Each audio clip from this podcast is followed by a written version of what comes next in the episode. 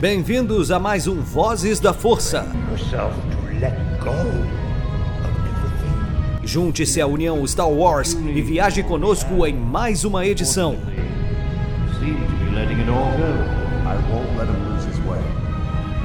Seja também a fagulha que manterá a chama de Star Wars acesa por muitos anos.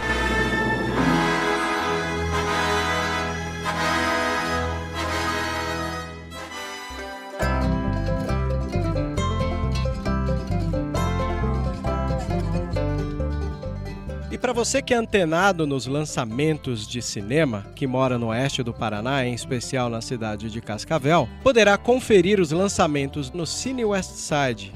E nós também temos uma grande parceria com eles. Se você chegar ali no balcão e disser Sou ouvinte do podcast Vozes da Força. Você leva de cortesia a pipoca pequena para acompanhar o seu filme. Essa é Westside, confirmando a parceria e o prazer de se assistir cinema.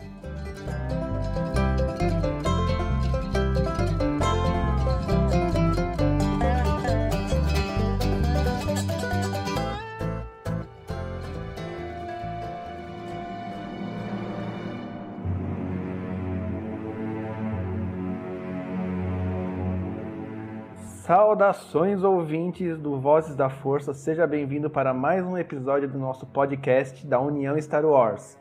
E hoje nós vamos comentar bastante assunto legal aí com o nosso pauteiro novo aqui, que hoje estou substituindo o Vebs, e quem está me substituindo como pauteiro hoje é o JP. Né, JP? É, fala aí, pessoal, o que, que vai ser a pauta de hoje? Se apresenta aí para a galera. Fala aí, pessoal, tudo bem com vocês? É, hoje a gente Hoje o, o Vebs não pôde vir, então a gente está substituindo ele aí, mas vamos que vamos. É, a pauta hoje inclui série de Kenobi e seus rumores, que saiu recentemente, o papel da imprensa em rumores, com os tantos de clickbait que a gente vê, é, Galaxy of Adventures, a, a série de curtas que a Disney lança, e a gente vai comentar mais sobre o último episódio que teve, e também expectativas e análise do trailer da segunda temporada de Resistance, que também saiu recentemente. E agora a gente está aqui com convidados especiais, inéditos, que não deram ainda as caras, ou melhor, as vozes aqui no, no, no podcast. Se apresenta aí, Astum. E aí, pessoal, aqui é o Gabriel Astum do Expandindo Universos, tudo bem com vocês? Muito legal estar participando aqui do Vozes da Força pela primeira vez. Espero que isso se repita várias vezes.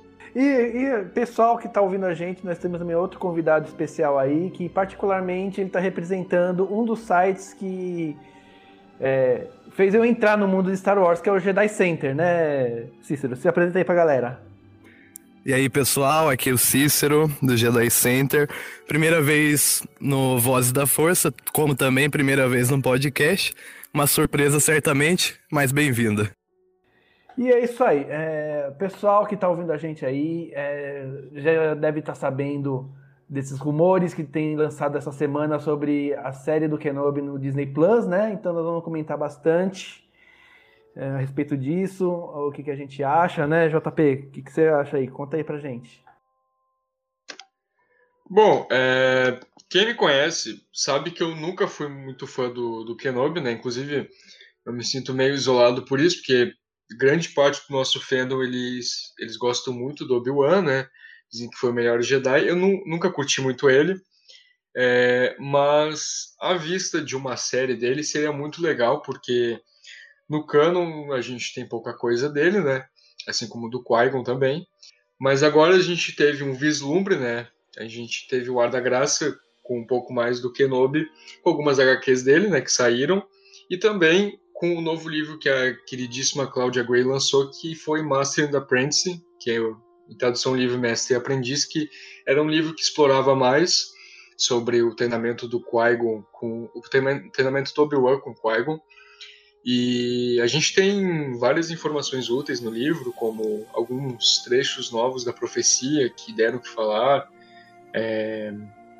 O termo Jedi Negro, né, Dark Jedi, também foi recanonizado nesse livro. É, e outra, entre outras coisas também outros Sith que foram mencionados. Só que muita gente é, que, que é uma série do Kenobi, eles defendem que querem no exílio dele, né, entre o episódio 3 e o 4, entre os 19 anos que se passaram entre um e outro, para ver como que ele se adaptou, como foi o treinamento dele, né, para se tornar um fantasma da força, que a gente vê é, o, o Yoda falando lá no final do episódio 3, que, que ensinar para ele como se comunicar com Qui-Gon. A gente vê também Yoda tendo esse treinamento em The Clone Wars. E no livro do Kenobi, que é Legends, é, se passa nesse período e a gente tem um pouco mais de vislumbre do que, que aconteceu. Só que é um livro mais filosófico mesmo, não tem tanta ação. Então eu sempre digo que talvez não fosse tão legal ter uma série nessa época em específico do Kenobi, porque aparenta ser uma época muito parada, sabe? É, é, ele no deserto, é uma, é uma coisa mais filosófica realmente, né? Como a própria luta dele com o Maul lá em Rebels, né? Durou tão pouco porque, como, como a gente sabe, era, uma, era algo mais filosófico, não era para ser uma batalha linda de sabres de luz, de várias, várias coreografias, com muita habilidade deles, etc. Não, foi uma batalha rápida porque aquilo representava mais a rivalidade deles que durava anos e que tinha que acabar logo. Então, eu não acho que seria muito legal uma série dele nessa época em específico, mas, né, é, isso aí é minha opinião. O que, que tu achas, Tom? Eu tava pensando isso hoje na hora que vocês me chamaram para fazer para participar do podcast. Uh, o, o, papel do stream, né? Que eles dizem que esse filme seria pro streaming da Disney, o Disney Plus é o papel do streaming. A gente comentava que ah, o streaming vai substituir o cinema, vai mudar tudo isso, né? E eu vejo que, na verdade, ele está substituindo a televisão em si, né?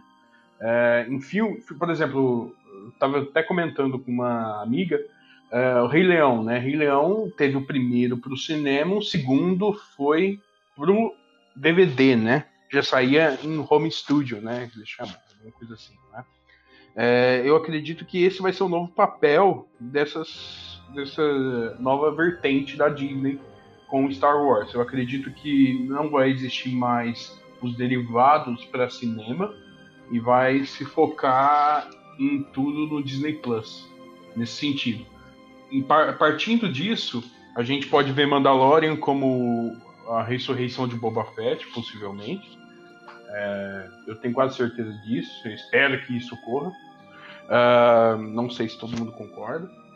E o Obi-Wan como um rumor que teve, né? Que era quando logo quando eles anunciaram a nova trilogia, eram três filmes, né? É, para fazer o eram três filmes que seriam derivados, né? Da, seriam uma história Star Wars. O terceiro filme, que era primeiro era Boba Fett, depois era no início, tá? Bem no início, depois mudou para Rogue One. É, era Boba Fett, Rogue One e um filme que estava entre Han Solo e Kenobi. Eu acredito que essa ideia esteja é, amadurecida agora como um, um, filme para o streaming da Disney. Então, eu acredito que vai, vai se basear naquilo. Então, continuando com a ideia de Tatooine, como o pessoal fala, né? E quer muito. Eu acredito que vai ser essa a ideia do, do, do filme do Obi-Wan, que está baseado nesse rumor, né? E é, é muito esquisito como que veio a aparecer isso, né, gente? Tiago, acho que você pode comentar isso melhor do que todo mundo. Como que foi esquisito. Então, assim, é, eu quem me conhece sabe que eu sou muito fã do Obi-Wan, mas muito mesmo. Principalmente do Obi-Wan do Ivan McGregor.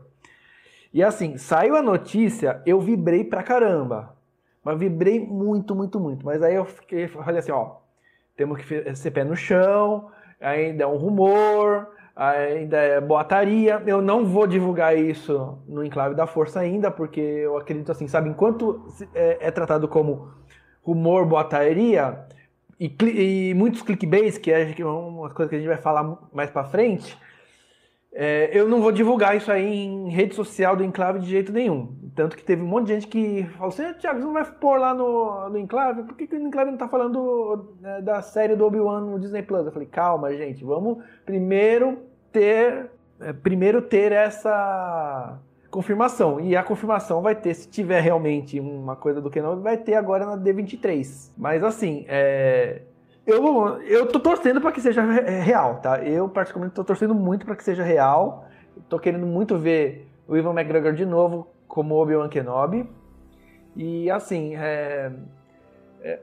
tem que ser a série tem que se passar durante o exílio mesmo, até por conta da idade do ator, né, do Ivan McGregor. É, a única coisa que ele poderia fazer sem ser é, no período é, em Tatooine seria antes do episódio 3, um pouquinho antes do episódio 2, que seria Clone Wars. Mas Clone Wars só está sendo abordado na, é, na série animada, então não teria como é, não teria o, o porquê fazer um filme ou uma série live action de Clone Wars.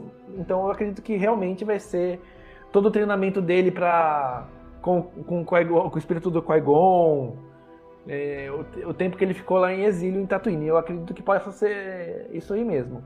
E, como eu falei, estou muito esperançoso. E esse boato né, surgiu como uma bomba, né? Essa semana aí as redes sociais não falavam de outra coisa, né? Só falava desse dessa série do Kenobi.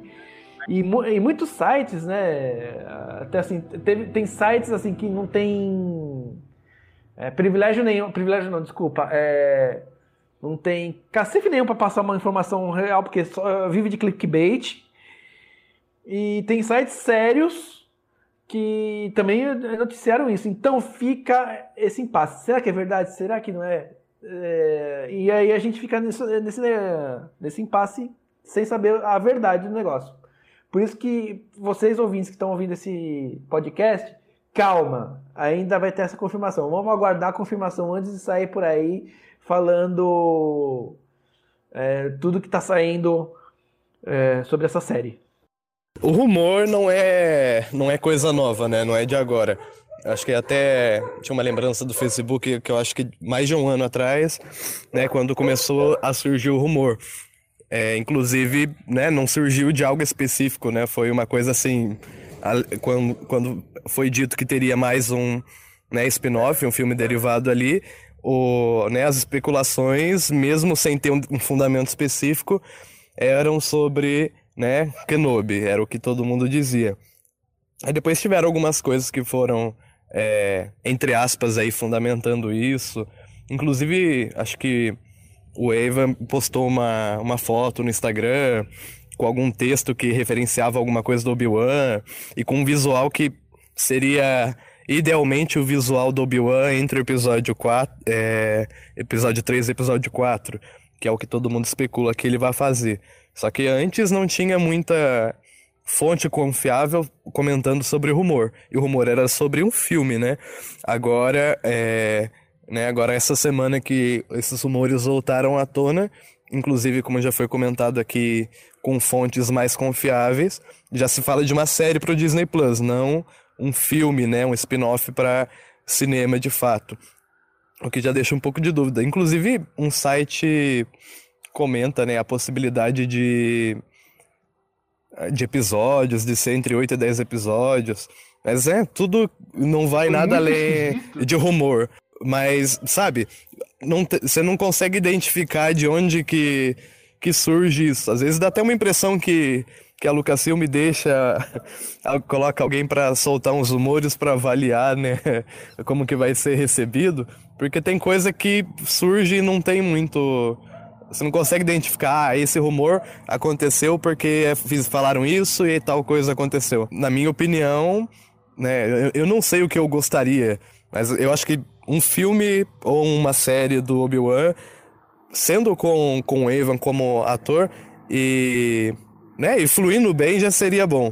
Mas eu não consigo pensar em nada diferente do tempo dele de exílio, né? Que nem o Thiago falou, comentou aí, a idade do ator, a, as circunstâncias de histórias que já foram exploradas, né? Acaba limitando para isso mesmo. Difícil pensar em uma perspectiva diferente. E é, tu comentou ali que não sabe às vezes de onde que saem esses boatos, né? E que dá a impressão de que a Lucasfilm solta alguém, cara, eu tenho essa, essa impressão, essa exatamente essa impressão às vezes, porque, cara, no Reddit tem uma galera que do nada tira umas informações muito específicas, tipo aquela que saiu de que os Cavaleiros de Rain iam aparecer no episódio 9 no castelo do Vader e Mustafar. tipo, de onde que tiraram isso, sabe? Por isso que às vezes eu acho que tem alguém dentro da Lucasfilm que solta uma coisa, sabe? Eu concordo, viu? Porque eu vivo no Reddit, né? Passo muito tempo lá. E sempre tem um ou outro usuário que, que é específico por né, soltar alguma coisa que depois é confirmada. Eu lembro que, por exemplo, no Star Wars Leaks lá e no Star Wars Speculation, que são subreddits que tem lá, é, bem antes de sair trailer do episódio 8, tinha um, né, aqui como exemplo, um, um, rumor que dizia que a Leia ia usar a força no filme em um momento crítico que o uso da força salvaria a vida dela e que depois ela ficaria um tempo em coma. É, quando eu li, eu falei, ah, seria interessante, mas eu acho pouco provável.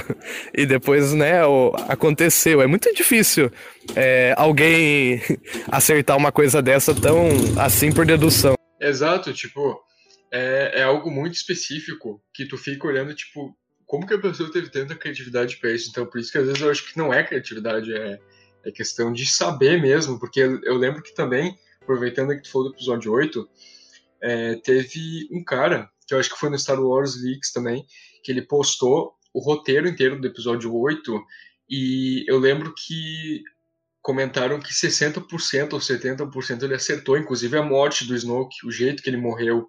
Então, é certeza que tem alguém da Lucasfilm que vive lá, porque não é possível. Às vezes tem gente que, né, sempre é duvidoso no primeiro momento, mas, né, é, eu até tento registrar, printar para depois certificar, né? Por exemplo, teve no episódio 9, não é nada grande, então não é um spoiler, que um cara diz que trabalhava no Pinewood Studios e que ele era um dos marceneiros e eles estavam construindo uma nave, né, fazendo ela em efeito prático, ela é real, que era como se fosse um navio pirata, né? Daí o pessoal já especulou, ah, deve ser uma nave que, né, a Mascanata comanda e tem mais piratas nela.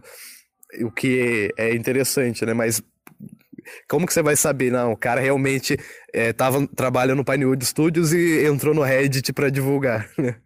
Então vamos girar aí, próxima pauta, JP, qual que é? Pode falar pra gente?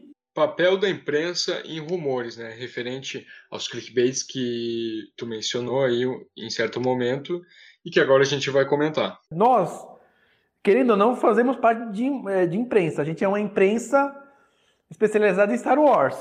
Então a gente tem que tomar cuidado com o que a gente divulga é, de, de formação, de rumor, essas coisas. E tem gente que que gosta de usar essas notícias e fazer clickbait, né, tudo para conseguir visualização, conseguir inscrito, essas coisas e assim, sabe, eu particularmente, eu, Thiago, particularmente minha opinião, tá? Eu repudio pessoas que usam dessas informações para causar esse burburinho na internet só para benefício próprio. Eu acho que é, é, nós, como uma, uni, a, uma União Star Wars e veículos sérios, né, a gente teria a gente tem que continuar o nosso trabalho em passar as informações corretas para os nossos seguidores, né, e não incentivar é, essa, é, essa onda de clickbait, de informações falsas que rodam aí pelas redes sociais.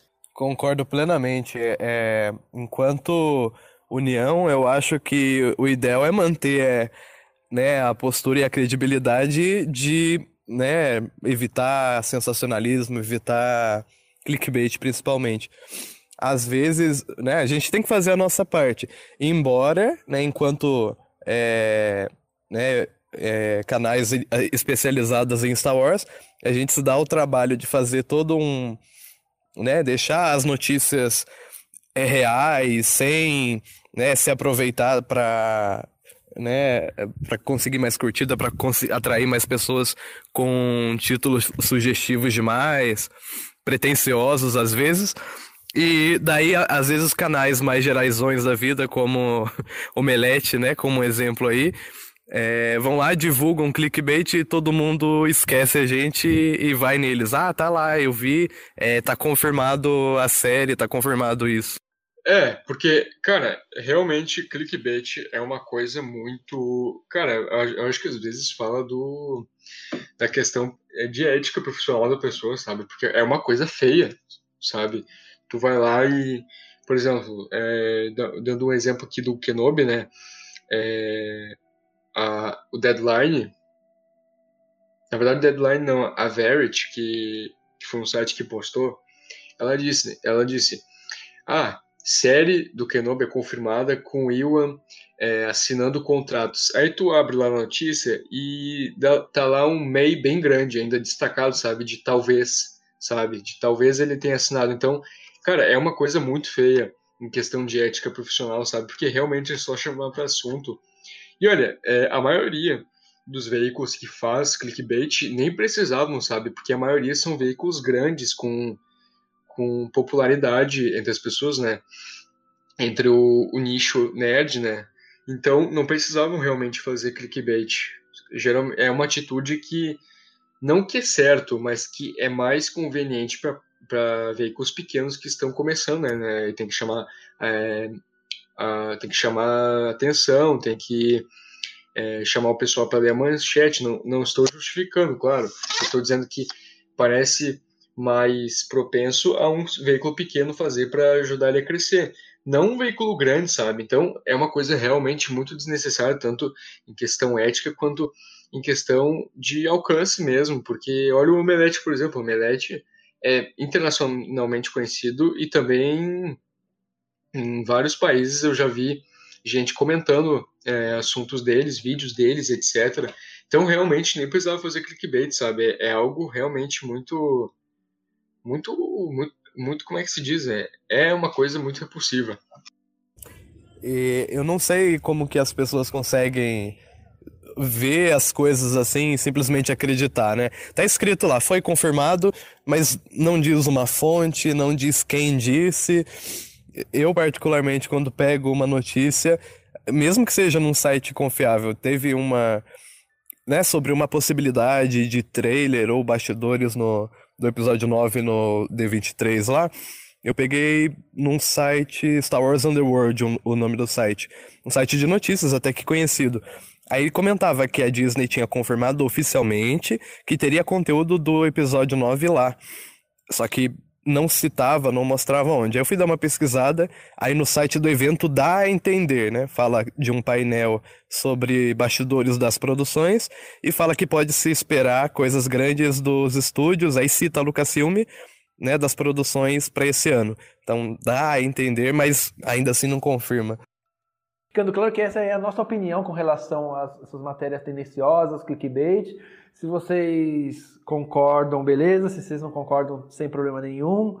Mas essa é a nossa opinião aqui do pessoal que está no podcast hoje. E então, vamos para o próximo assunto. Qual que é o assunto aí, JP? Agora vai vir um assunto, acho que muito. Acho que o Cícero vai gostar bastante aí.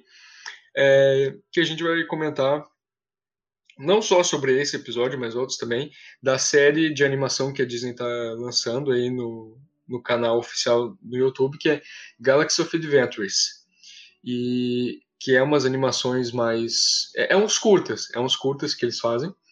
E a gente vai comentar mais sobre o episódio Jedi vs Sith, que, que lançou agora por último, mas também vamos falar de outros aspectos da série. Então, bora lá.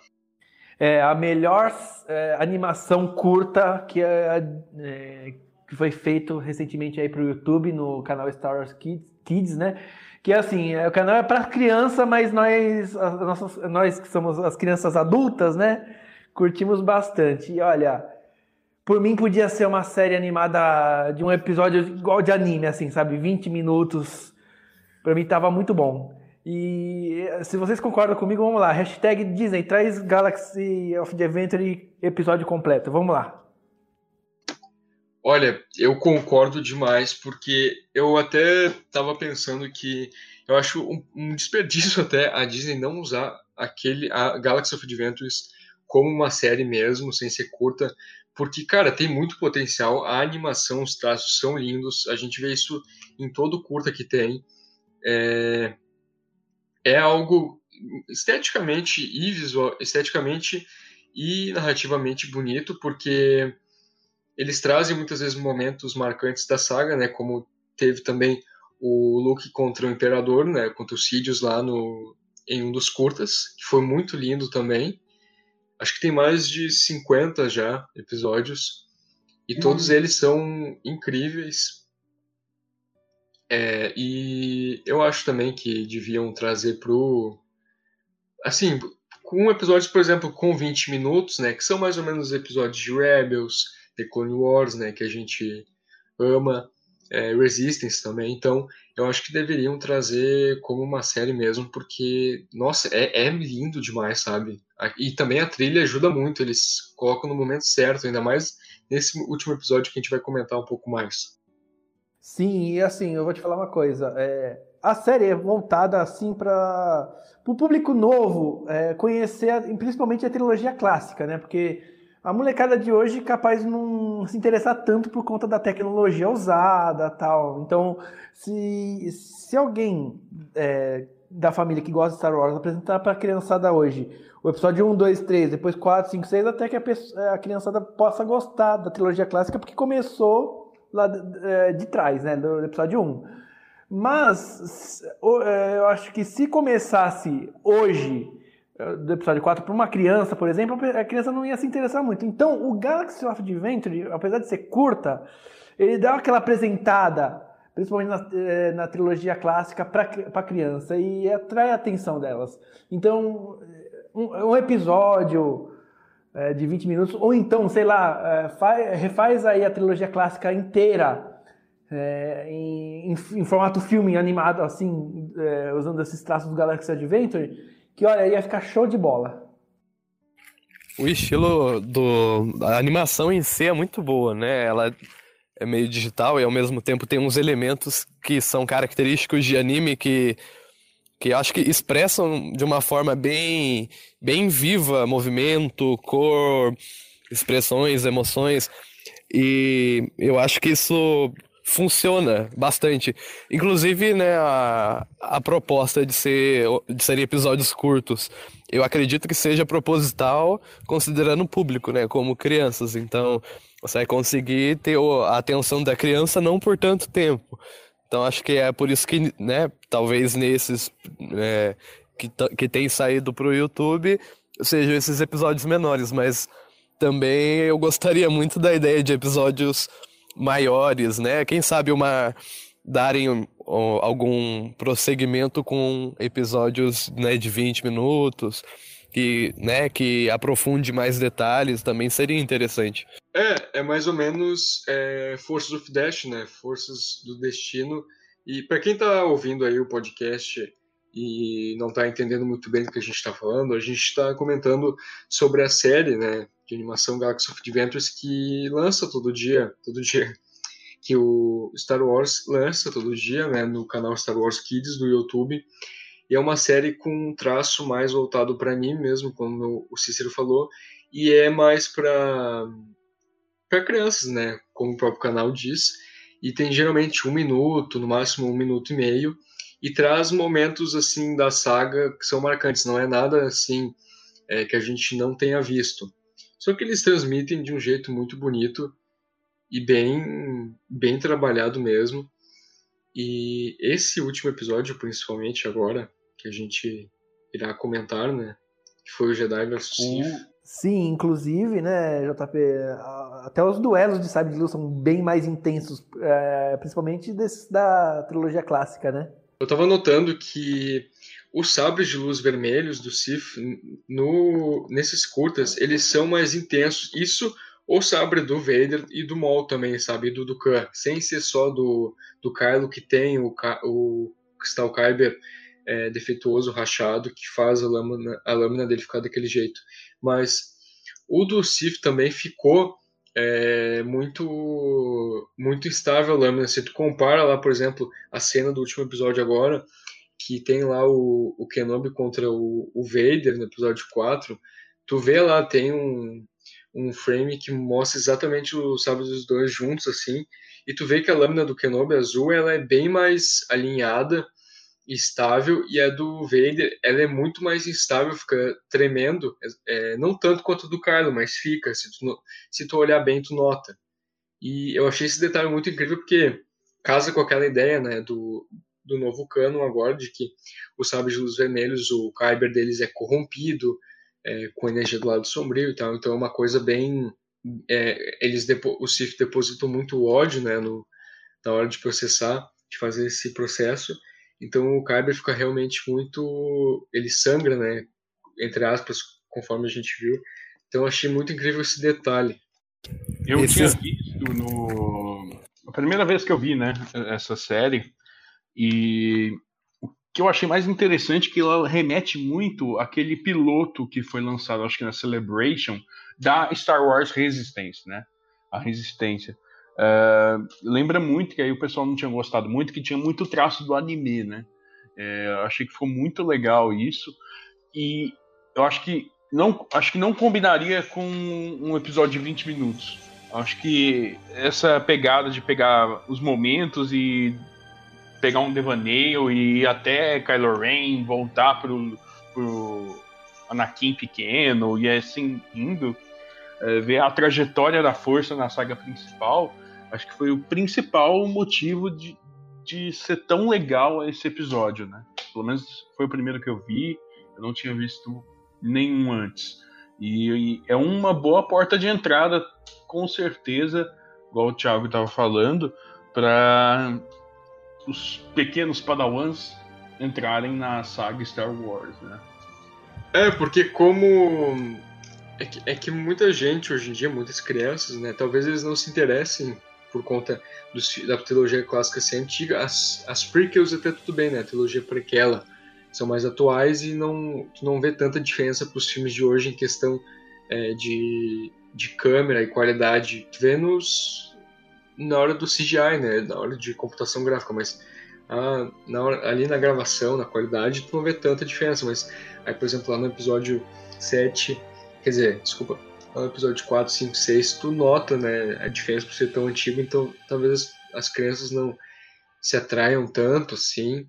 E realmente essa proposta aí fica muito bacana, porque pensando bem, acho que não combinaria tanto mesmo, porque é um traço que fica bonito com aquelas transições, né? Como mostra lá no episódio último que saiu, Jedi vs Sith, mostra o Kenobi falando, né, pro Anakin, ah, tu vai ser um Jedi, eu prometo.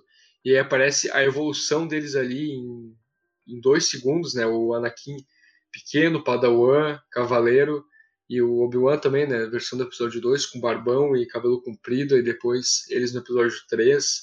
Então realmente fica muito. fica bem mais bonito esteticamente. Não, e aquele olho do Anakin na, na luta com o, com o Obi-Wan no meio da lava lá. Mano, achei muito legal, ficou muito perfeitinho, assim. Os traços e tudo, as transições.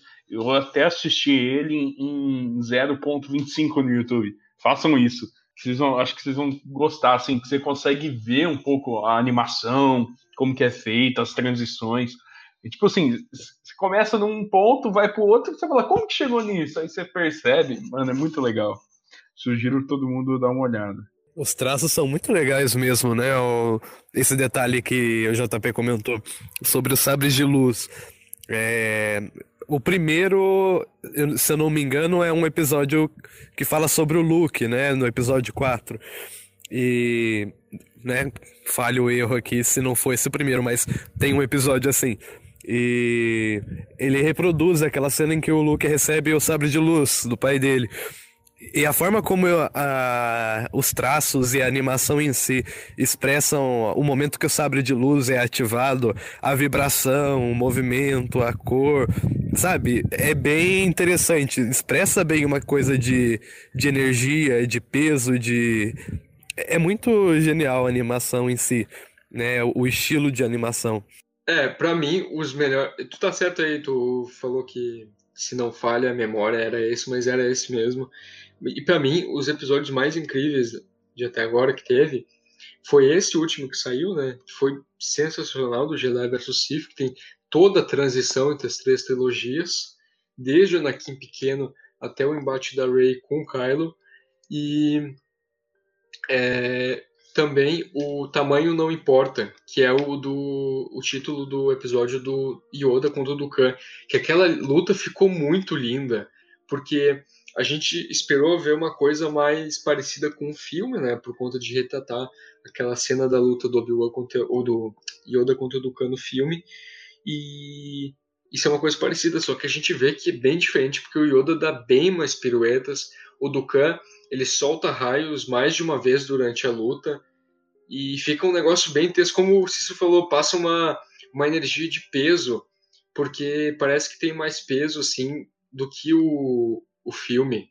Não, não desvalorizando os filmes, é óbvio que não, mas a série, por conta dos efeitos, etc., ela dá uma enfatizada nisso. E aí muitas vezes aparecem energias saindo é, à volta deles, assim, mostrando que aquilo é muito épico. E esse episódio é muito legal, porque também antes mostra o Obi-Wan e o Anakin lutando contra o Dukan. O, os recursos, né, que, que são do estilo de anime, tem, tem coisas que são interessantes mesmo nesse sentido que a gente não está acostumado a ver em Star Wars e que se torna legal. Tem um episódio também, é que tem os episódios normais, tem alguns episódios que são de curiosidades, né, que vai explicar alguma coisa.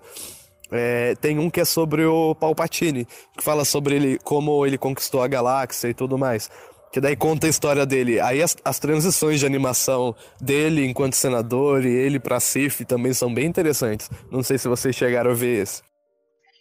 Mano, sim, nossa, esse eu achei um dos melhores também, porque o, começa com ele falando pro Luke lá na cena do episódio 6, lá no, na sala do trono, na segunda estrela da morte, que ele pega e fala.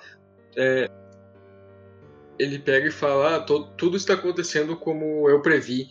E aí mostra essa transição né, dele, desde senador lá no episódio 1, depois aparece ele num, num palanque vendo os clones, as tropas clones passando lá nas Guerras Clônicas. Depois aparece lá o discurso dele é, proclamando o Império Galáctico e fica realmente muito incrível porque ele antes disso ele fala essa frase tudo está acontecendo como eu previ e aí dá todo esse peso essas palavras dele. É, inclusive, inclusive o duelo do Vader com o Luke lá, lá em Bespin também é, a, forma é, que é feita a animação, o, o look desviando do, do Vader, a, o embate de sabres, também dá um peso maior ainda para a cena. Eu ia comentar sobre aquele fato é, que saiu recentemente de que na cena lá do episódio 6, é, quando o Luke puxa o sabre de luz com a força para matar o Imperador Palpatine lá no, na sala do trono, quando ele está sentado, e aí o Vader liga o sabre dele também e defende o, o Palpatine, pedindo do, do Luke matar ele. É, saiu um fato recentemente dizendo que, na verdade, o Vader, ao impedir o, o Luke de matar, de golpear o, o Palpatine, ele estava, na verdade, salvando o Luke de cometer o mesmo erro que ele cometeu lá no episódio 3, quando, pela raiva momentânea dele lá, ele acabou decapitando o Dukan e foi um passo crucial dele pro, pro lado sombrio, quando o Palpatine conseguiu persuadir ele a matar o Dukan, né? Então, é, o, tem esse ponto de vista, né? Que na verdade uhum. é, o, o Vader salvou, na verdade, o Luke ali de, de matar o Palpatine para não cometer o mesmo erro que ele. Olha, eu não sei se isso é é uma coisa confirmada, mas eu acredito que não é uma, deve ser alguma teoria, né? Mas eu acho que se isso fosse é, de fato confirmado, eu acho que daria um peso maior ainda para a cena e ia ficar muito mais legal. Concordo, viu? Tem, tem umas coisas legais assim é, sobre perspectivas né, a respeito das cenas que, que são legais. Uma ou outra a gente acaba confirmando porque ou o diretor diz, ou novelização, HQ, né, algum material confirma ou alguém fala posteriormente. Isso daí eu não, não tenho certeza, mas eu achei bem interessante. Girando para o próximo assunto, gente, é, recentemente também foi é, anunciado aí um livro chamado The Secrets of the Jedi, que conta um pouco sobre as histórias do Jedi, tudo pelo ponto de vista do Luke, que foi ele que escreveu, e eu acredito que pode ser uma proposta canon do Jedi Path, o caminho Jedi. E achei bem interessante, tem muitas informações interessantes de como o Luke aprendeu sobre o Jedi, e vamos comentar um pouquinho sobre isso.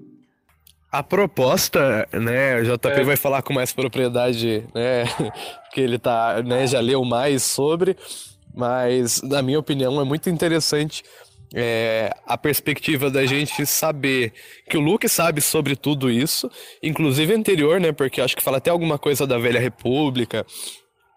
é, além né, do que se passa no período dos filmes, porque é dito né, no canon que o Luke se. Né, não foi o primeiro exílio dele, entre aspas, aí, a, o exílio que a gente vê em Os Últimos Jedi. Teve um momento em que, né, pós episódio 6, ele some, entre aspas, aí, numa jornada em busca das origens da Ordem Jedi, né? E em busca de conhecimento sobre a Ordem das Origens. E provavelmente nisso, né, tenha começado é, essa jornada dele, né, a ponto dele ter né, se tornado ciente sobre tudo isso que a gente vai estar tá vendo no livro. Sim, inclusive na HQ do Darth Vader, é, que foi lançado canonicamente também, é, tem uma cena lá que a Jocasta, que é a bibliotecária Jedi, ela sobreviveu à Ordem 66, se exilou e estava junto com uma assistente é, refazendo um monte de holocron com toda todo o conhecimento Jedi que tinha na biblioteca, então ela refez todo esse holocron com, com o objetivo de refazer a Ordem Jedi, é, ir atrás dos padawans, é, dos, é, do, das crianças sensitivas, né? Para refazer a Ordem Jedi. Então ela estava colocando em holocrons todo o conhecimento que ela tinha da Ordem Jedi, praticamente tudo, né? É... E, aí, e aí ela, né, ela é, morre, né, dando um pequeno spoiler, ela morre nessa HQ, mas aí muitos anos depois mostra que o Luke consegue acessar, é, vai até aquela é, caverna onde ela estava, que estava tampada, abre aquela caverna e vai e encontra todo aquele monte de holocron, né? Eu não sabia que o Luke tinha. É... Eu imaginava, mas eu não, não li nada que mostrasse. Depois comenta onde que tá, que eu tenho interesse em ler. Mas é interessante, né? Saber que o trabalho dela não foi perdido, né? Porque ela fez um um, re, de um resgate histórico ali. E o Luke acaba tendo contato também com aquele Hut, acho que é Gracos o nome, se eu não me engano, que, que é colecionador de artefatos Jedi, até que tem um momento que tem numa HQ também, não sei se é a Star Wars principal, em que ele força o Luke a ativar os holocrons, e o Luke nem sabia como que fazia isso, mas ele ameaça matar ele, e na pressão ali do momento ele consegue ativar todos os holocrons ao mesmo tempo. Aí tem várias informações de Jedi diferentes sobre, né, informações importantes ali. Sim, é...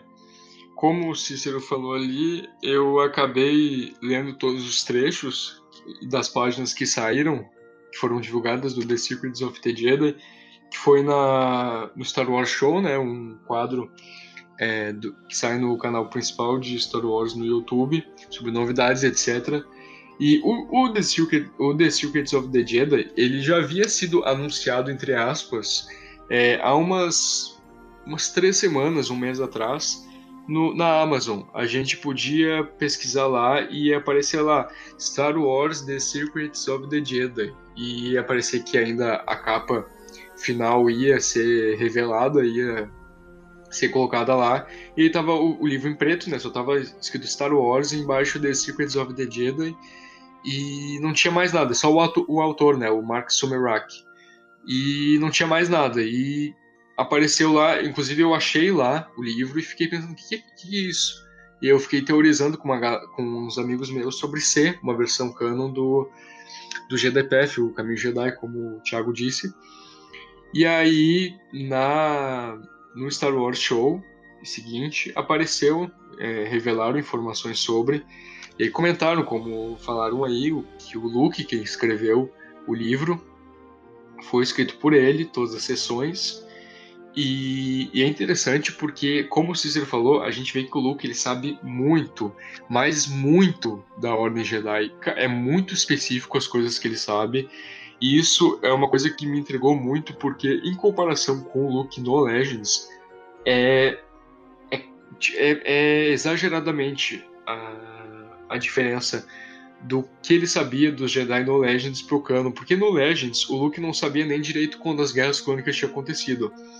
Lá nas anotações do Book of Sith, né, do livro do Sith, ele só seguia por suposições, ele vai escrevendo, ah, Inclusive ele fala, ah, a cronologia das guerras clônicas é confusa, mas eu acredito que foi de tal ano para tal ano. No caso ele acertou, né? Ele falou que era foi de 22 anos antes do episódio 4, né? 22 anos antes da batalha de Yavin, Yavin até 19 anos antes da Batalha de Yavin. No caso, ele acertou, mas mesmo assim foi por suposição. E, é, e ele não sabia muita coisa, sabe? É, ele, ele só ia aprendendo mesmo pelo que estava ali nos livros. É, inclusive a Soka, né, a Padawan do Anakin, do pai dele, ele só conheceu por conta das anotações é, que tinha no, no GDPF, que ele faz um banner lá antes de começar o livro, ele escreve o dono de cada, de cada qual foi o dono do livro, a, a sequência, né? Aí ele coloca lá e, e coloca a Soca e comenta que ela foi padroa do pai dele, etc. E no canon ali, no The, Secret, no The Secrets of the Jedi, cara, é, é absurdo, sabe? Porque se o livro é escrito pelo Luke, então as ilustrações também são feitas pelo Luke. Sempre foi assim nos manuais, né? As, as ilustrações também eram feitas pelos personagens. E as ilustrações dizem muito, porque tem uma ilustração do Conselho Jedi, do Alto Conselho Jedi, que a gente vê lá na, na trilogia prequel, né, no episódio 1, 2 e 3, que, cara, o Luke, ele desenhou cada mestre que a gente vê lá nas prequels no conselho. Tipo, ele não desenhou só, por exemplo, o Yoda, que foi o que ele conheceu e sabia que tinha participado do conselho. Não, ele desenhou cada mestre. Isso quer dizer que ele sabe cada um que fez parte. Lá tu pode ver que ele desenhou o Kit Fisto, ele desenhou o Mace Windu, o, até mestres desconhecidos como o Kiadmon, é, o Yarel Puff, é, o Opal Rances também, que aparece na antiga série de, das Guerras Clônicas, que era Clone Wars 2003. É, a Ed Galia também, que aparece lá em The Clone Wars, que é morta pelo Savage. É, o, e também o, o Agent Collar e o C.S. Team, que foram dois dos mestres que lutaram contra o, o Sidious lá no episódio 3, né, que ele matou rápido naquela luta contra o Indo. Então aqueles dois mestres também o Luke tinha desenhado. Então a gente fica pensando, cara, como que o Luke sabe tudo isso? E ele também faz uma sessão só sobre alguns famosos membros da Ordem. Aí ah, isso inclui também o Kit Fisto, o Kiadmon também, que eu acabei de falar. É, tem também sobre a Shakti, que foi aquela Jedi que supervisionou o treinamento dos clones, conforme a gente vê em The Clone Wars. É, tem também uma sessão é, sobre o Anakin, pai dele, que ele comenta sobre o Anakin ser o, o escolhido. É, a gente vê também que e aí a gente vê também que ele fez uma sessão sobre a Soca. E é muito interessante essa sessão da Soca porque a gente vê que ele conheceu ela em algum momento. Porque ele comenta, né, sobre que ela era uma a padawan do pai dele, etc. Só que ele também fala após ela ter saído da ordem, que a gente vê lá em The Clone Wars. Ele comenta do, da explosão do Templo Jedi, que acusaram ela, só que ela foi inocentada, só que ela não quis voltar. Ele comenta que ela era que ela se tornou fulcrum é, para ajudar a rebelião quando o Império surgiu é, ele comenta que ela ajudou a rebelião, né, que ela era ativa na rebelião. Então a gente vê nisso que o Luke com certeza conheceu ela, porque ele, ele, tanto ele quanto ela eram ativos na rebelião. Então em algum momento eles ali se esbarraram numa base e acabaram sabendo quem era quem, né? No caso ela sabia que ele era filho do Anakin, ele sabia que ela era padawan dele, do, do pai dele. Então isso é muito interessante porque ela deve ter ajudado bastante ele no conhecimento sobre a ordem. E outros tópicos né, que ele escreve no livro. Ele também fez um tópico só sobre a Ordem 66, que inclusive mostra o Cídio segurando um holoprojetor com é, o Code ali. Acho que era o Code, né, para fazer uma referência ao episódio 3, aquela cena. É, sobre as guerras clônicas também, como o Cícero disse, ele, fala, ele tem também uma, um tópico sobre a Velha República, que daí a gente fica na dúvida se é a Velha República que a gente vê na trilogia prequela, né?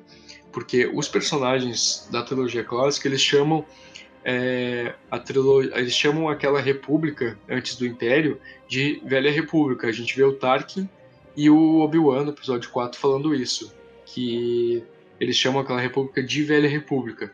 Mas eu creio que quando o Luke escreveu aquele tópico, ele estava mesmo falando sobre a Velha República de milênios atrás que a gente conhece, porque no, na ilustração ele, ele desenhou alguns Jedi e os Jedi estão todos de capuz, dando um ar de mistério. E provavelmente se fosse a República que a gente vê na trilogia prequela, ia ter alguns Jedi conhecidos, mas não, ele desenhou os Jedi com capuz, sem mostrar o rosto, justamente para manter um ar de mistério, porque a gente não tem ainda nada específico sobre Velha República no cano.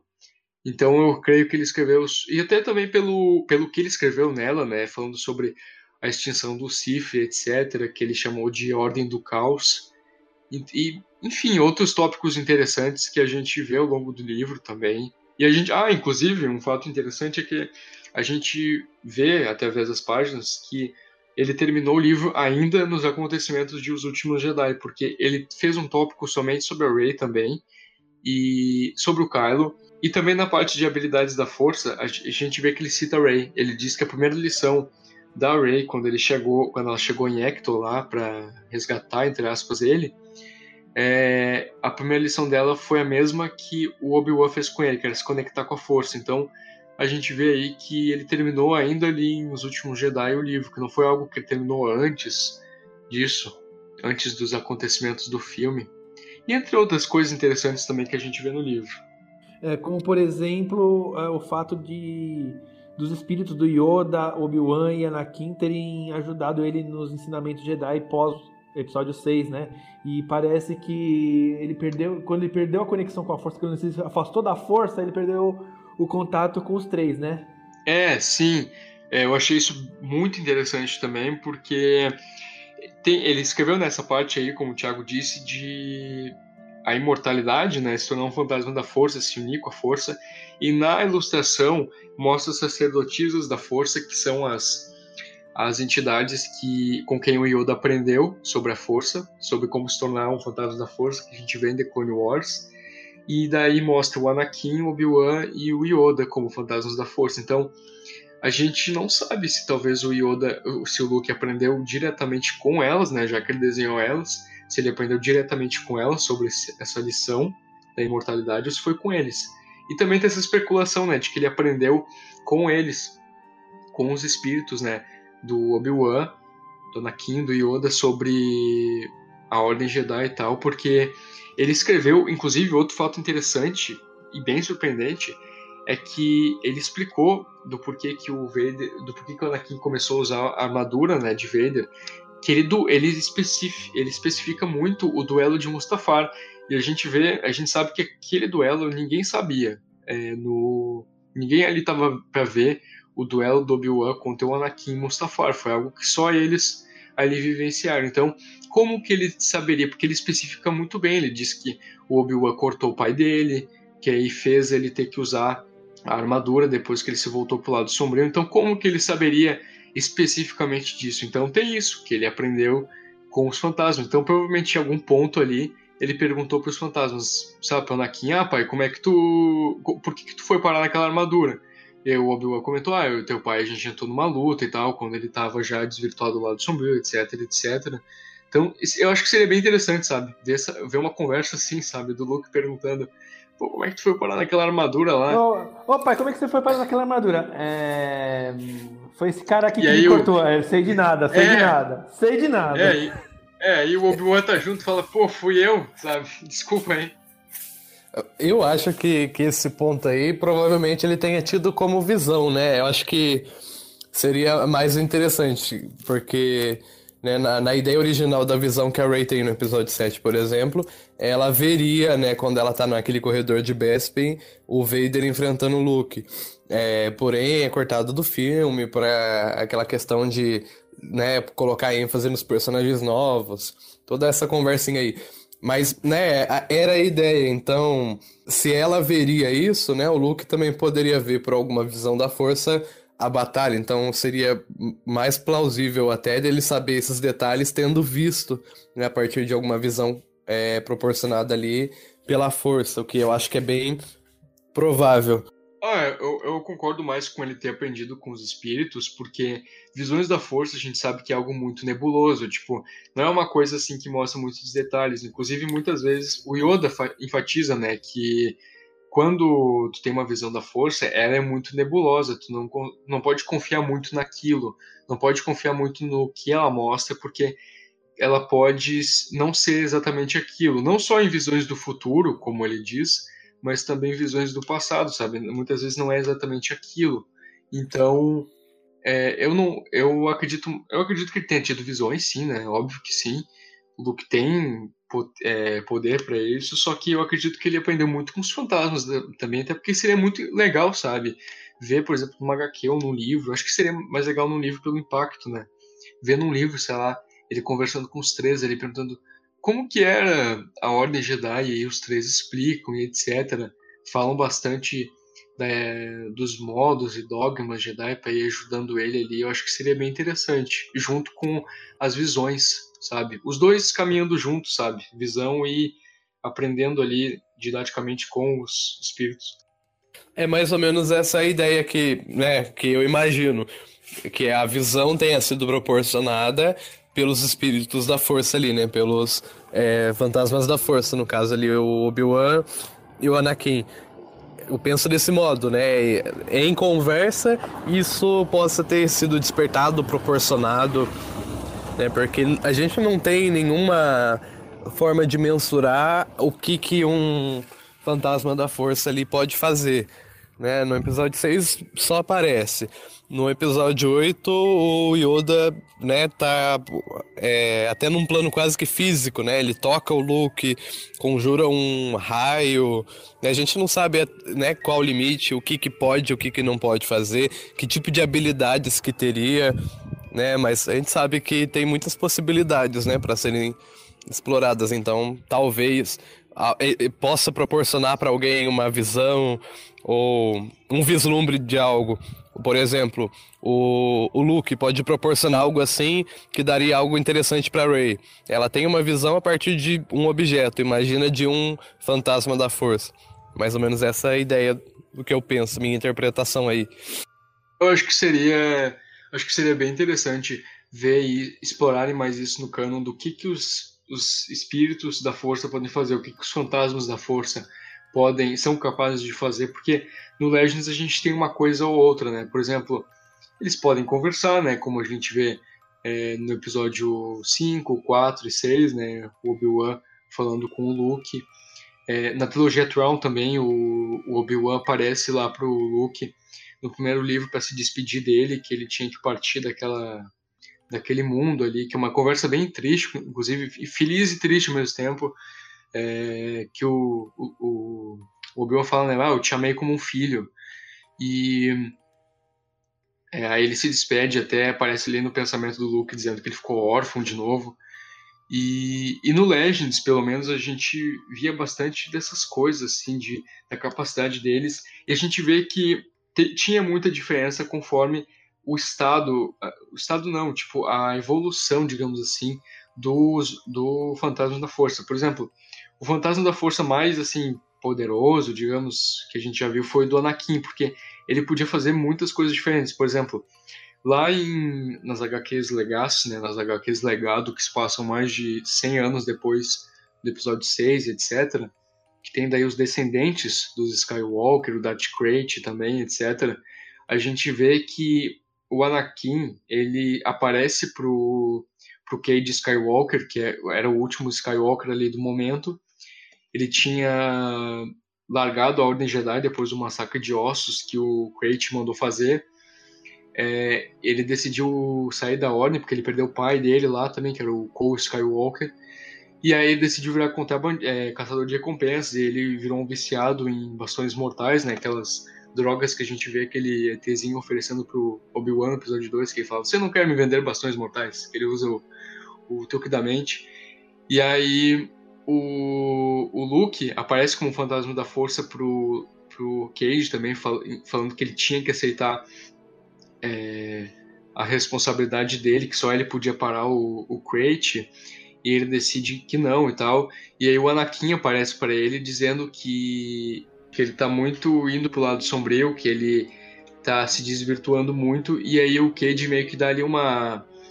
uma ele dá, ele dá ali uma, uma solta uma piadinha ali, um deboche, dizendo que ele sabia muita coisa sobre o lado sombrio.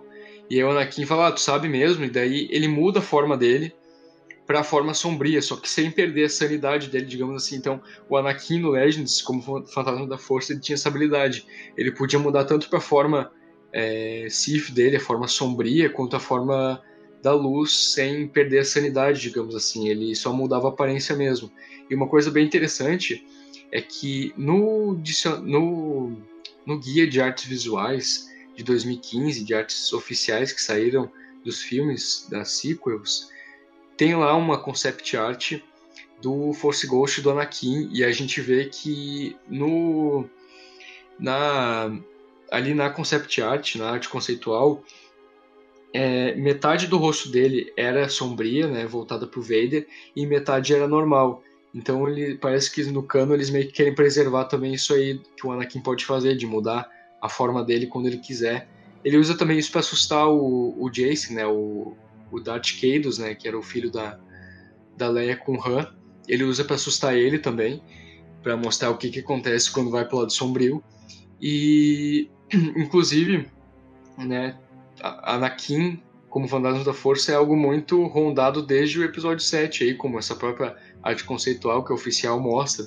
Desde o episódio 7, tem gente especulando que ele vai voltar como Fantasma da Força, etc.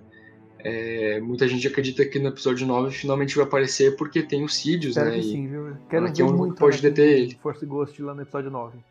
Aquela hora eu, eu mandei aqui perguntando do Holocron dos Sidious, porque você falou, ah, como que ele sabe sobre os outros Jedi da, da República, né? Eu falei, pô, eu não me engano, se eu não me engano, tinha aquela história lá que eu acho que foi até retratada no Battlefront 2, ou se eu estou confundindo com alguma coisa do Legend, é, que o Sidious tinha tipo um armazém de holocrons com informações de tudo, ou alguma coisa assim. Às vezes ele pode ter pegado disso, né? Que eu acho que até um... não tem alguma coisa assim? Que eu me lembro em Battlefront, não sei se mostra isso. Deve mostrar alguma coisa também em Marcas da Guerra ou, ou também Cinzas do Império, que é aquela HQ que, que mostra é, sobre a Operação Cinzas, né, do, do Sidious, mas eu não lembro disso. Mas é, o Luke realmente ele foi aprendendo por isso mesmo, sabe? Por é, um pouco de tudo, né? Como a gente acredita, né? Por, por visões, pelos fantasmas, por arquivos, né? Como o Thiago disse ali, o, é confirmado que o Luke achou aquela biblioteca secreta da Jocasta, que aparece lá em Vader V2. Inclusive é muito bonito aquele final, porque mostra que vai dando ali uns lapsos de tempo, do tempo passando, que a caverna ela fez a, a entrada da caverna desabar justamente para ninguém achar, e aí vai aparecendo ali o enquanto ela fala, aparece ali a caverna envelhecendo e tal, ninguém indo ali, e quando vê do meio do rochedo aparece a cara do Luke ali mostrando que ele achou. E a Jocasta era a bibliotecária da, da ordem, né? Então ali deve ter sido os arquivos cruciais que ele achou, porque a Jocasta ela recuperou muito da biblioteca que o Sidious roubou. E como o Thiago falou, na HQ mostra que ela gravou muito muitos holocrons é, com as informações que tinham se perdido, porque né, ela passou a vida inteira trabalhando como bibliotecária, então ela decorou praticamente tudo.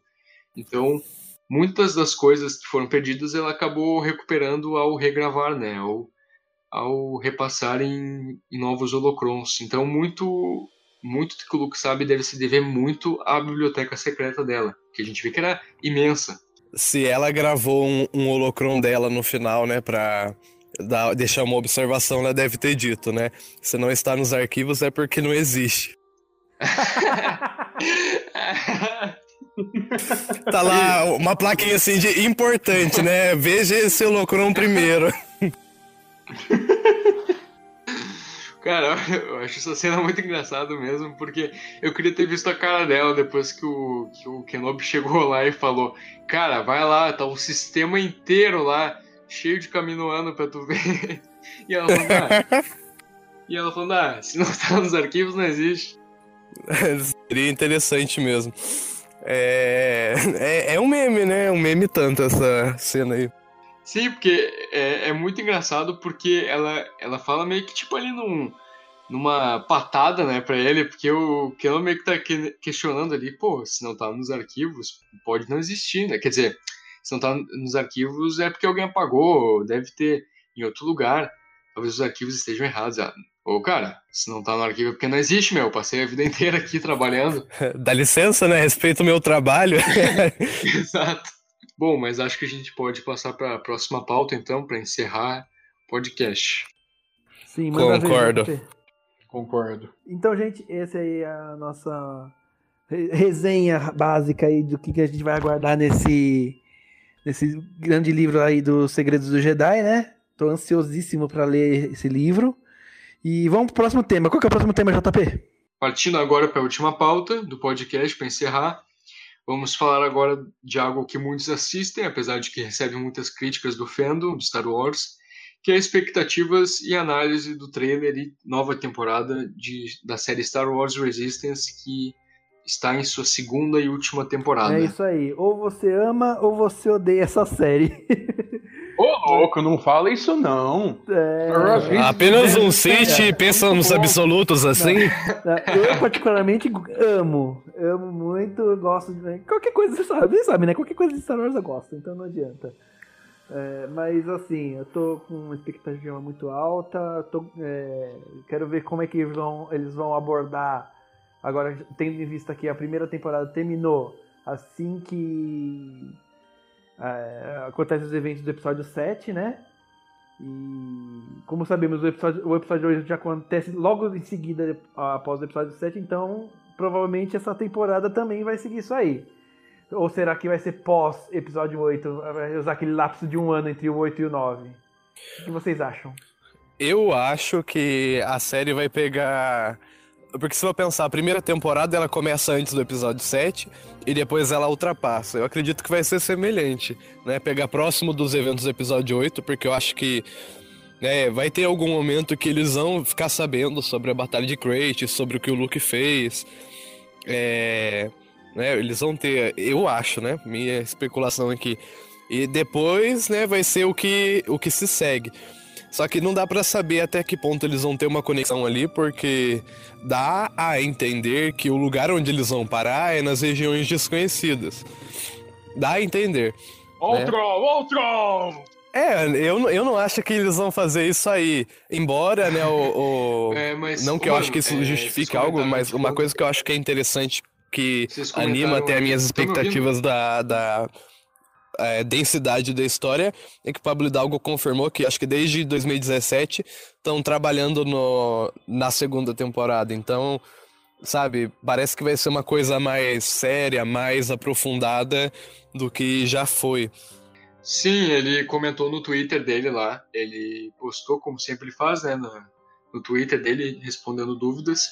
E vocês comentaram aí de quando que a série vai se passar, quando que a segunda temporada vai passar.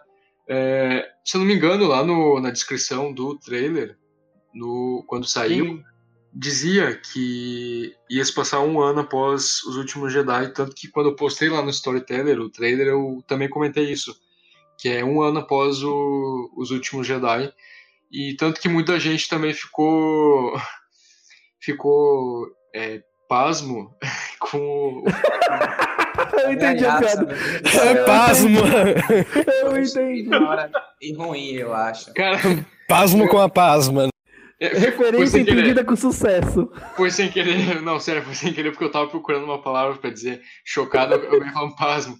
Mas enfim, muita gente ficou pasmo com o, com o fato de que a Fasma tá viva após o episódio 8, a gente não tinha nenhuma confirmação disso até então.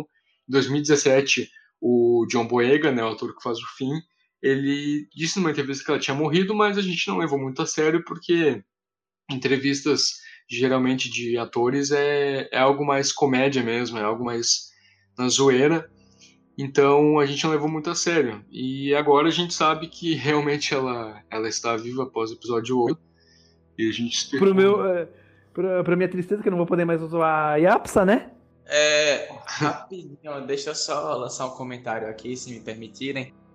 Vozes da força! Vozes da força! É só me apresentando pro pessoal aqui, né? Eu não sei se vocês já me apresentaram de antes, mas eu sou Não, o Felipe pô. do Star Wars Universe e eu tô aqui de penetra nessa história. Eu tava aqui escutando o podcast nas suas produções e tudo, e aí eu cheguei é um pouco antes, e aí eu voltei agora, quando estavam falando de Resistance. E eu devo dizer que, assim, pra, pra ser sincero mesmo, se a gente tiver levando a, discussão nesse sentido, eu, eu não lembro muito bem de ter visto esses destaques de um ano após é, Os Últimos Jedi, porque, tipo, seria um salto muito grande eles pegarem, fazerem a segunda temporada logo após é, logo após a base Starkiller, né? Como o caso noticiou e tal. Só que ainda tem um pouquinho de história até aí, ainda tem toda aquela história de eles não estar tá parando de decar, tem todo, tudo isso. Então, tipo, eu não lembro de ter visto é, que se passaria um ano após, sabe? É, pelo menos. Não, um ano após não. É... seria após apenas, sem ser um isso, ano? Isso, Porque... isso, após, né? Confundi, não. Não é em 35 anos depois da Batalha de Yavin, que seria a data exata do. Por... Após os últimos Jedi. É após. Mas de qualquer jeito é relevante porque é após os últimos Jedi, né? Até agora a gente não teve nada após os últimos Jedi a não ser HQs. Ah, porque eu vou ler o que está escrito aqui. Porque, é, porque...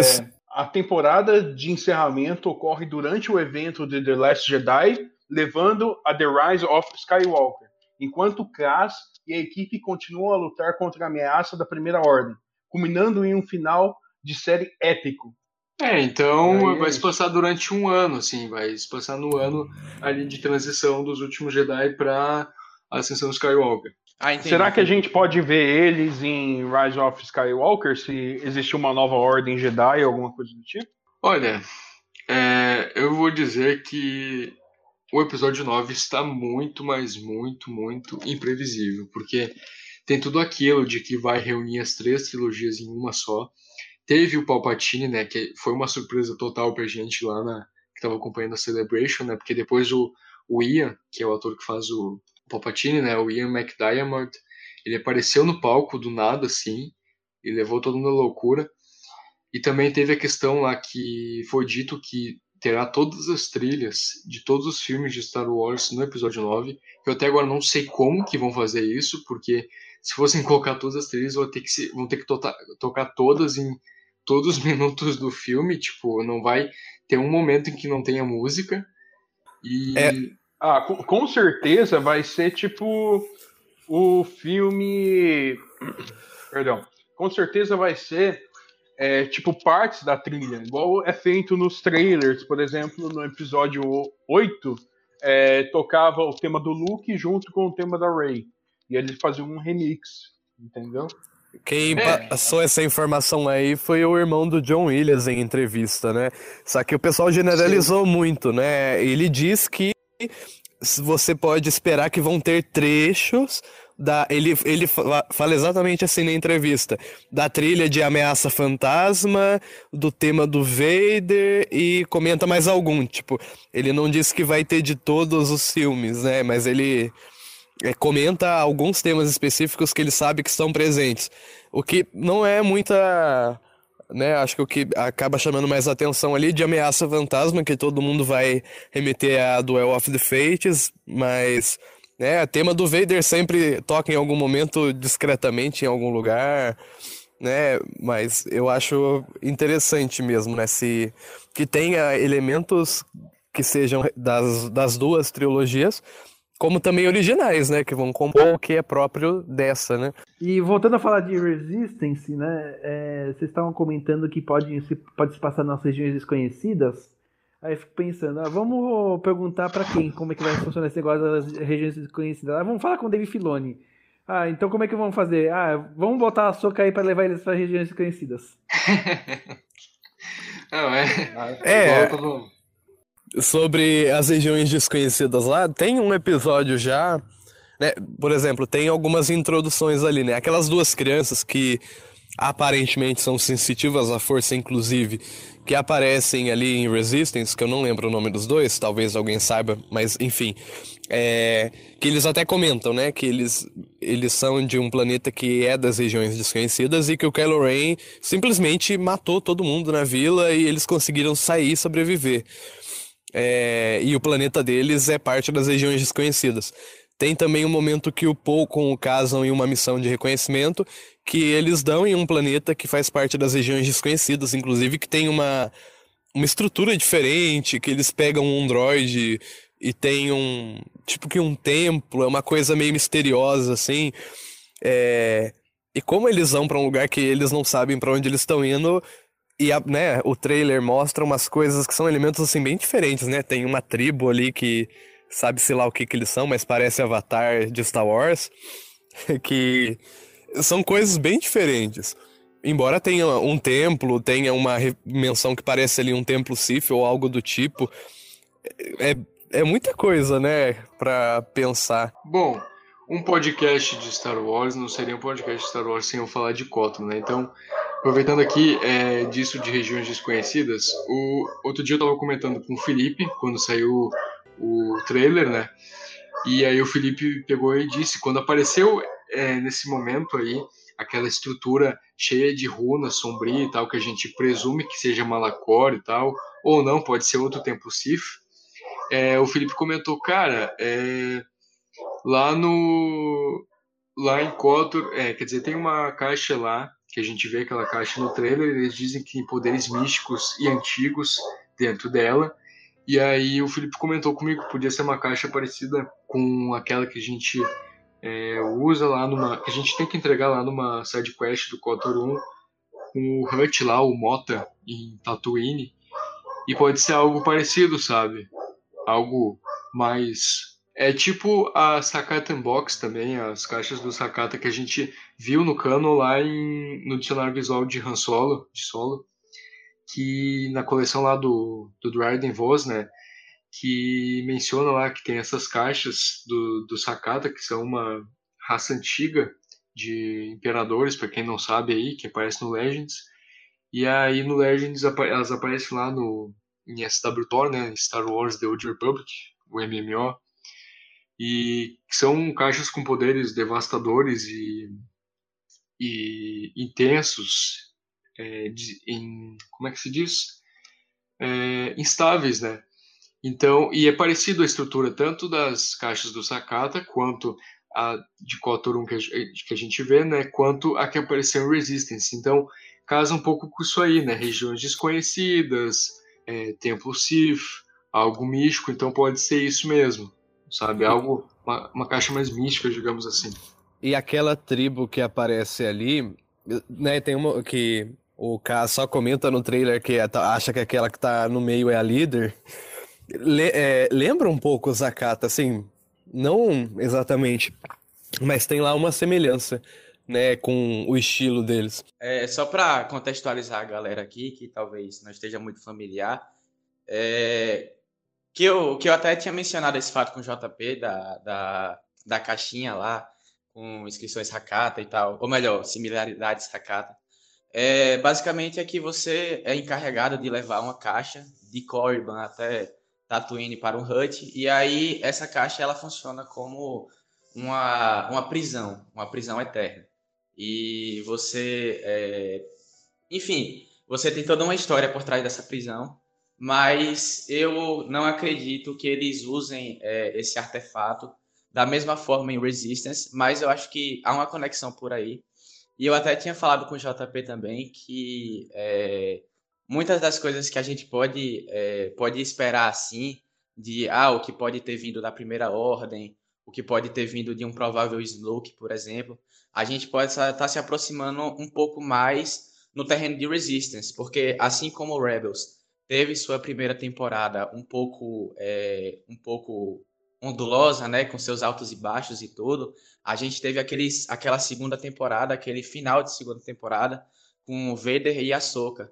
E todo mundo pirou, teve o Mol também, sabe? Então foi uma bela maneira de estar tá conectando, é, tá conectando com os fãs antigos e os fãs novos também. E eu diria que é, pode muito bem explicar algumas origens assim, pode deixar esses episódios que eles estão mais é, explorando tais origens desconhecidas para o finalzinho já da temporada. E aí no início da temporada você tem é, as situações como Fasma e tal, para evidenciar o fato que ainda não se passou muito tempo desde The Last Jedi, ou então é, ainda está ocorrendo paralelo aos eventos de The Last Jedi. E aí a Phasma pode aparecer só por um, dois episódios, e aí depois é, supostamente morre, viu? Desculpa aí, Afsa, mas. e, e, consequentemente, a gente tem, depois no final, a gente tem aquela onda de maturidade é, crescendo com a série, crescendo com os episódios da série, assim como a primeira metade da temporada é, de Resistance foi um pouco fraquinha assim, mas a, a segunda metade da, da, da primeira temporada eles alavancaram que deram um 180 total na série, ao, ao meu ver, e eles conseguiram explorar assim os impactos mais assim de guerra da, da trilogia da trilogia Sequel com a destruição de, de Rosian Prime, os olhos de casa e tal. Acho que essa questão de ma maturidade, é... desculpa aí, é... acho que vai acontecer bem mais rápido do que a gente já viu em qualquer outra série, né? Porque a série é um tanto curta. É uma coisa que eu queria comentar rapidinho aqui também. Tem uma semelhança bem interessante do das inscrições que tem no Mundo Entre Mundos em Rebels com uma estrutura que aparentemente tem alguma relação com o Sith que aparece no trailer de Resistance. É, o pessoal, né, depois é bom dar uma olhada para fazer a comparação. Basicamente são as mesmas inscrições. Sim, sim, a, as mesmas runas, então isso quer dizer que pode ter ligação, pode ser um portal também, né? Porque eu não creio que o único, a única entrada o World Between Worlds, né, o mundo entre os mundos, seja só no templo Jedi lá em Lothal, igual a gente viu em Rebels. Deve ter outros, mas, né, não não deve ser uma, eu não acho que seja uma coisa boa falarem mais dele, né?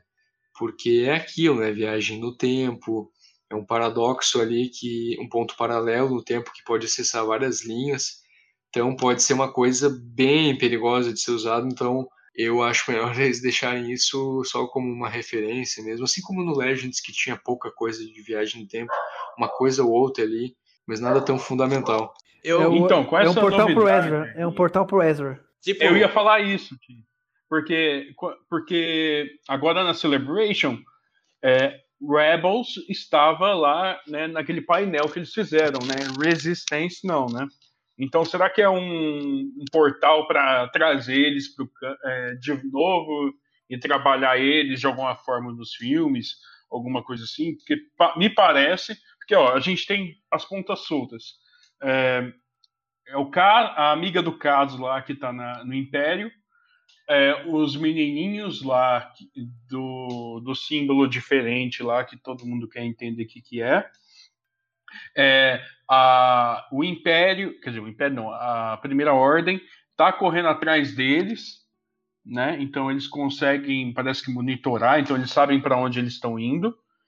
Eu acho que até aquele, a, é Coliseu, né, que fala, como que é o nome? Tu quis dizer templo? Não, ele quer dizer não, aquele, o... Uh, o... planeta lá que eles faziam as corridas lá. Ah, não, a, a Colosso, ah. no caso, a estação, né?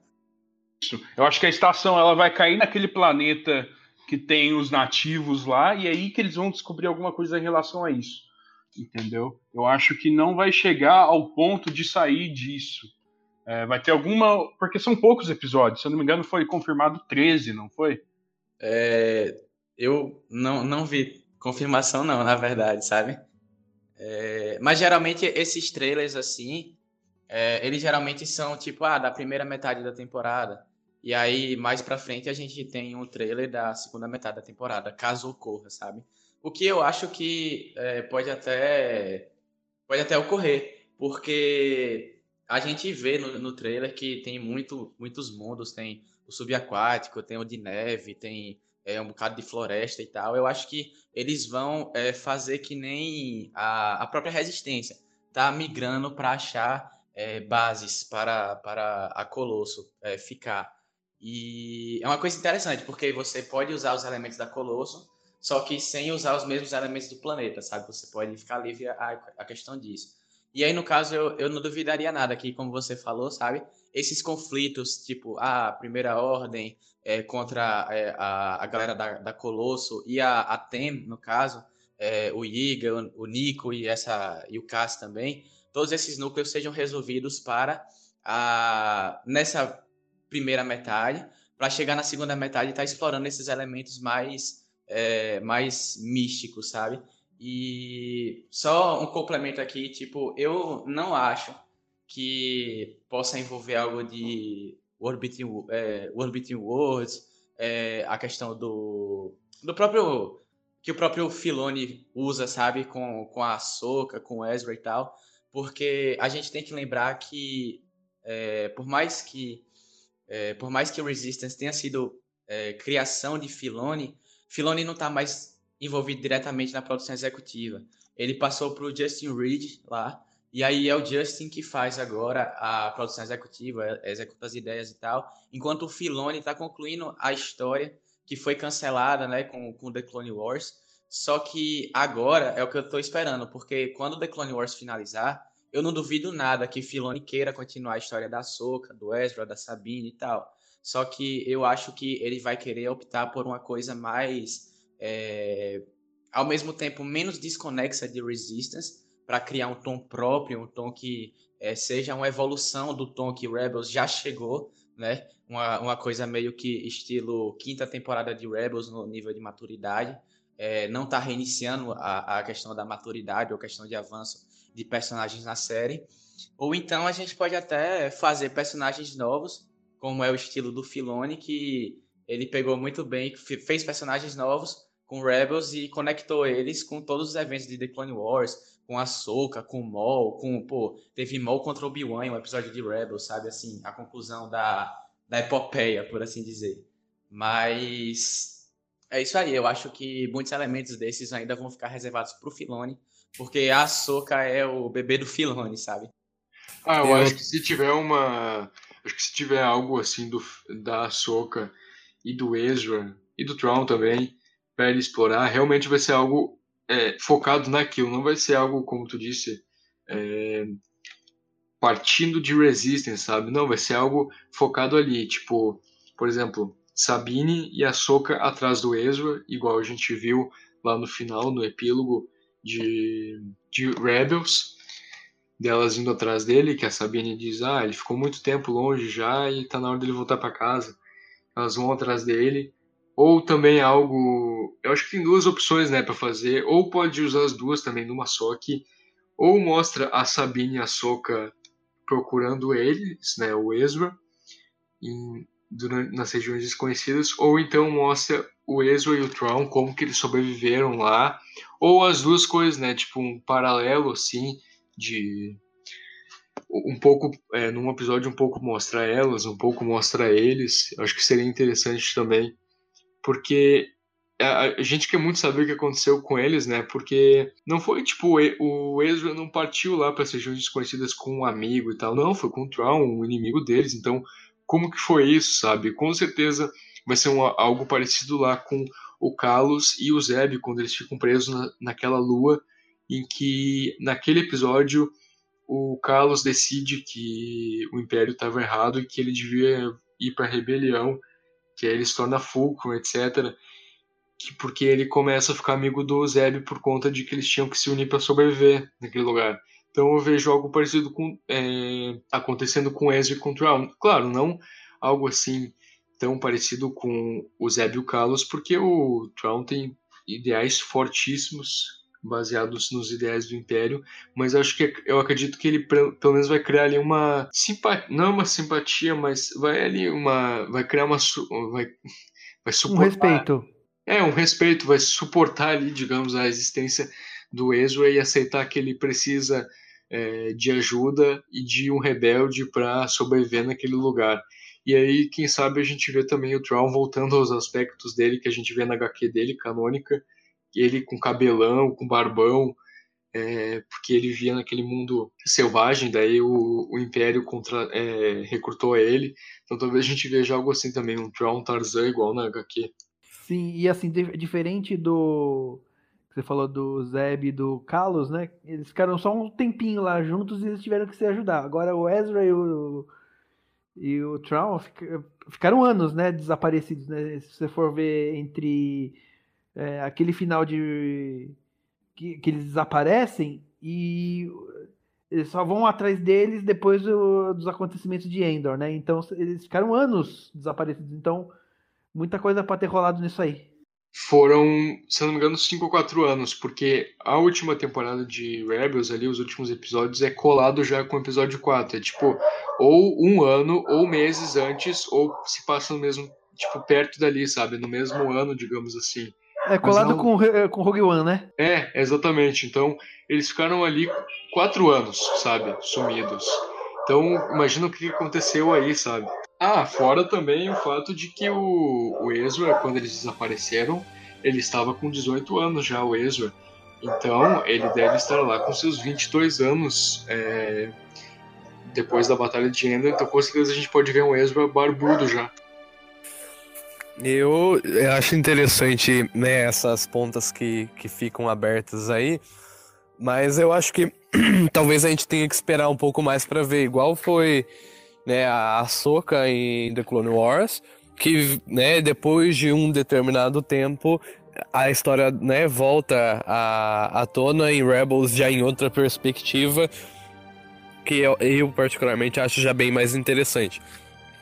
É, em questão de desenvolvimento do personagem e, também já da perspectiva da história dela e do Vader no caso. E eu acho que né, o, a questão do Ezra, do Troll e da Sabine, da Soca, eu acho que vai ficar para uma próxima. Acho que o que talvez aconteça é referência, mas eu acho que em Star Wars Resistance não tem. não cabe ali, não teria espaço para isso. É opinião, né? Pode ser que seja diferente. Mas eu acho que isso vai ver em alguma outra coisa. E o que eu acho que, que é uma ponta que eu acho que era bom ou né, explorar um pouquinho mais, ou já fechar, seria daquele, daquelas duas crianças, né? Porque é, é, é interessante, né? Tá meio misterioso demais. É, pode ser que, né, uma vez que eles são das regiões desconhecidas e a gente não faz muita ideia do que tenha lá, a gente sabe que existem pessoas sensitivas como o Snoke, que usava o lado sombrio, que, né, tava lá. Pode ser que eles faziam parte de alguma organização que usava a força de algum modo, porque, né, tem até momentos na série que eles preveem que, né, algum tipo de perigo chegando, sabe? Coisinhas pequenas que evidenciam alguma afinidade com a força. E acho que a parte deles seria interessante dar uma explorada nessa última temporada. Bom, acho que a gente já falou tudo que tinha que falar, né? Então, alguém mais acrescentar alguma coisa aí? Mas eu acho que já dá para encerrar aqui então, né? Já que ninguém mais tem nada a acrescentar da última pauta de Resistance. Felipe, Thiago? É, a voz da força que tá aparecendo aqui de vez em quando tem alguma coisa a dizer? Não, não, só perdão por ter aparecido assim tão de repente sem aviso, mas vocês sabem como é, né? Aqui a gente é, não se programa para nada não, porque eu sou baiano e tudo, então baiano não, mas né? Bom, e é isso aí, pessoal. Esse foi mais um episódio do Vozes da Força. É, espero que vocês tenham gostado. Sigam a União Star Wars e todas as páginas que estão participando aí com a gente hoje.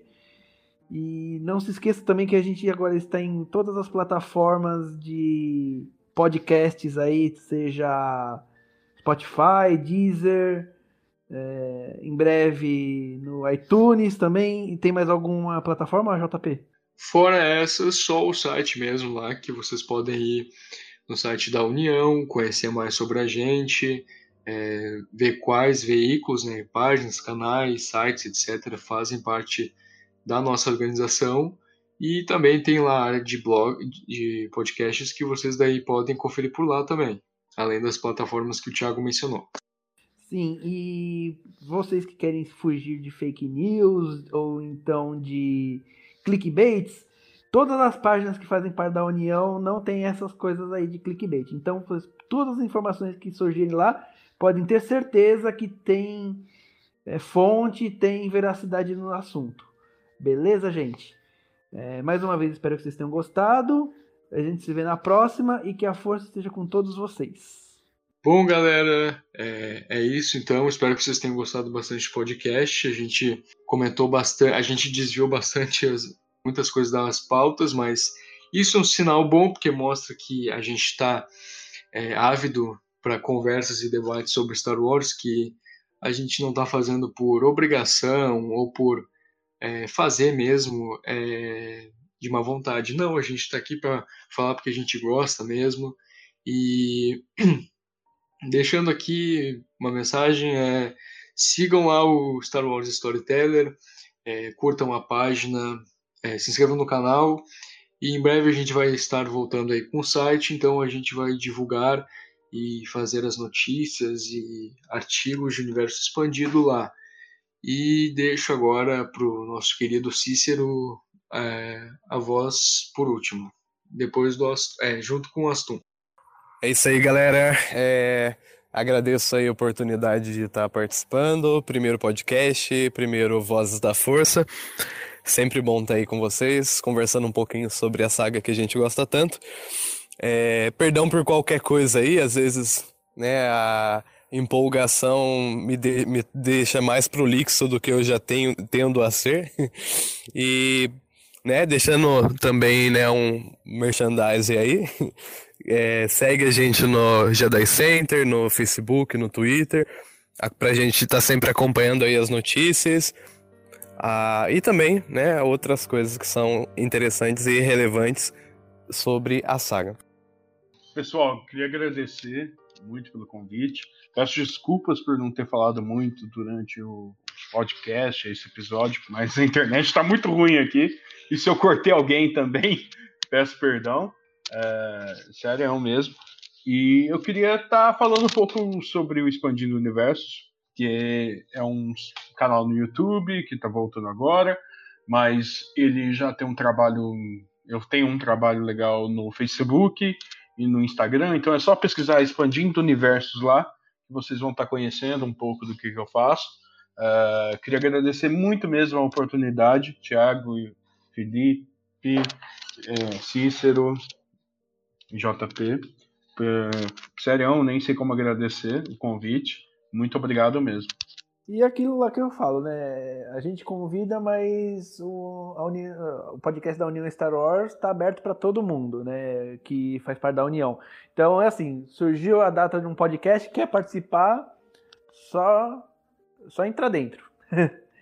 Beleza, gente? Exato. E agora, por último, diga aí, Felipe. É, eu queria agradecer, né? Vocês sempre tá me recebendo de braço aberto, independente da hora que eu tiver chegado. é, e é sempre bom tá, tipo, se juntando aqui com amigos é, para discutir Star Wars, nem que seja, o meus 15 minutos de participação, 20 minutos ou algo do tipo.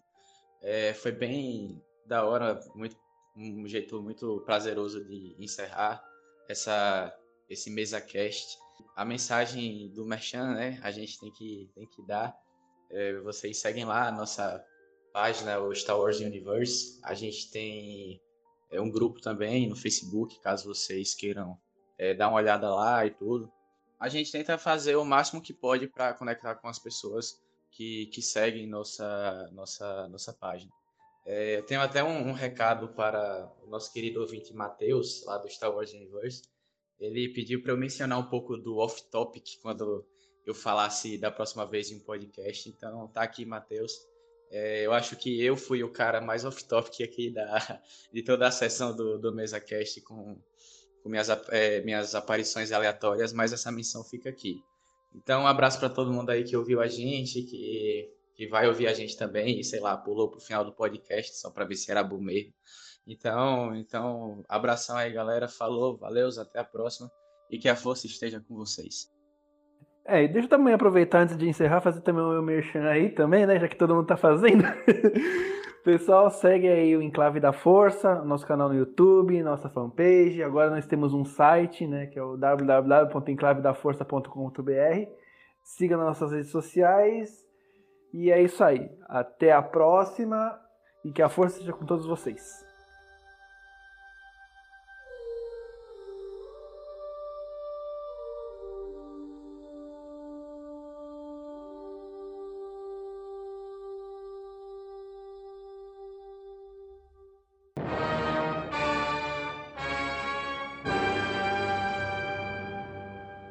VoodooLoja.com é uma loja que trabalha com a moda retrô, rock, custom e horror. São 11 anos da cena alternativa. Se você não conhece, visita lá. Tem no Instagram Voodoo Loja, uma das melhores lojas e parceira nossa. Isso é rock and roll puro.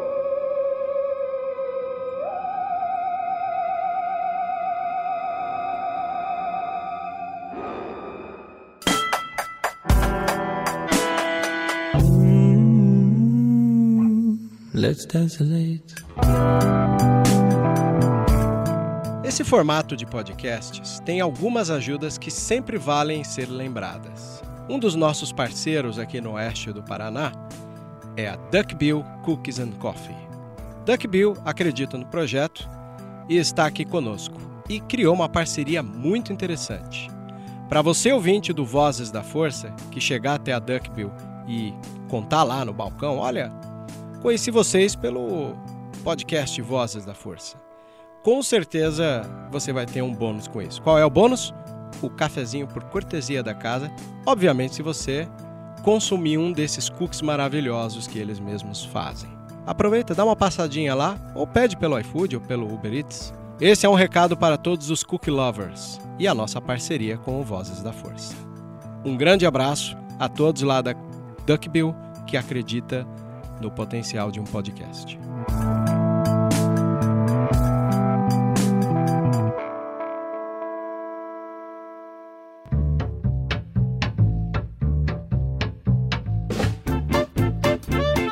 Você ouviu e vivenciou Vozes da Força. Por hoje é só. E que a força esteja com você sempre. Aqui é o comandante Paul Dameron desligando.